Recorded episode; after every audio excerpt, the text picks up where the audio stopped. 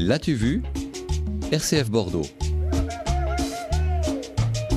Les entrailles de la Terre en bande dessinée. Avec vous, Claire Villecozic, la BD du jour est une expédition au centre de la Terre. Et oui, ça va sûrement vous rappeler des souvenirs de jeunesse, ces lectures de Jules Verne pendant les vacances, allongées à plat ventre, dans un radeau imaginaire où une montgolfière arrivait d'épopée, mêlant fantastique et science-fiction. Alors c'est vrai, le voyage au centre de la Terre de Jules Verne, c'est l'une de ses histoires les plus populaires. Elle a été adaptée au cinéma, à la télé, au théâtre, même en jeu vidéo, ainsi qu'en manga et une demi-douzaine de fois en bande dessinée. Sacré défi donc pour Matteo Berton, qui signe là en plus sa première BD. L'illustrateur italien qui travaille dans la pub et les albums jeunesse ne nous ennuie pourtant pas avec une énième version de cette histoire que l'on connaît déjà. Il propose une vision très personnelle dans le graphisme, les couleurs, mais aussi le gaufrier, le choix des extraits racontés qui en font un album riche. Le gaufrier, c'est la disposition des cases, sur une page. Euh, peut-être qu'on peut rappeler l'histoire pour ceux qui l'ont oublié. Alors on suit le récit d'Axel sous la forme d'un carnet de bord qui s'embarque dans une expédition peu commune avec son oncle, le célèbre professeur et conservateur du musée minéralogique d'Hambourg, Otto Lindenbrock.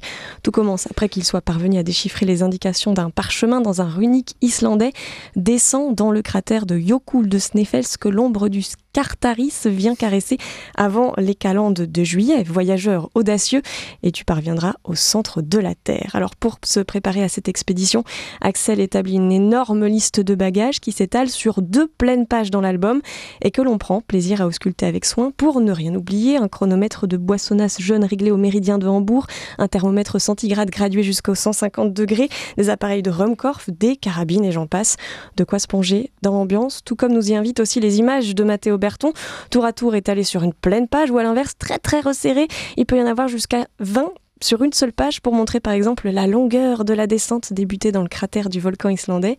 Et avec ce gaufrier étonnant, on longe des parois et des parois de roche, on sent l'étouffement gagner les protagonistes, le radeau qui s'emballe pris dans un tourbillon, mais aussi la peur de ne pas tenir physiquement faute de vivre, ou la peur tout simplement de ne pas parvenir au but. Et du côté de l'histoire, c'est fidèle?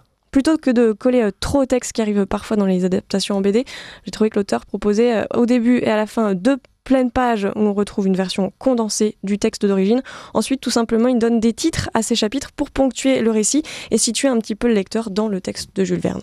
Alors, vous évoquiez euh, les couleurs, qu'est-ce qu'elles ont de particulier? Eh ben, en fait, on dirait de la sérigraphie. Tout l'album est pensé ainsi avec des aplats de couleurs bien délimités, le tout dans une palette très restreinte. Décidément, l'auteur avait vraiment envie de se lancer plein de défis en même temps.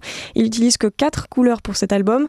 Un beau bleu-vert glacé qui coule à la, en mince filet d'eau salvatrice dans les profondeurs de la Terre que l'on retrouve aussi dans une immense mer souterraine ou sur les eaux calmes de Reykjavik. À cette couleur s'ajoute de l'ocre, du marron chocolat et un gris sombre, ainsi que forcément du blanc.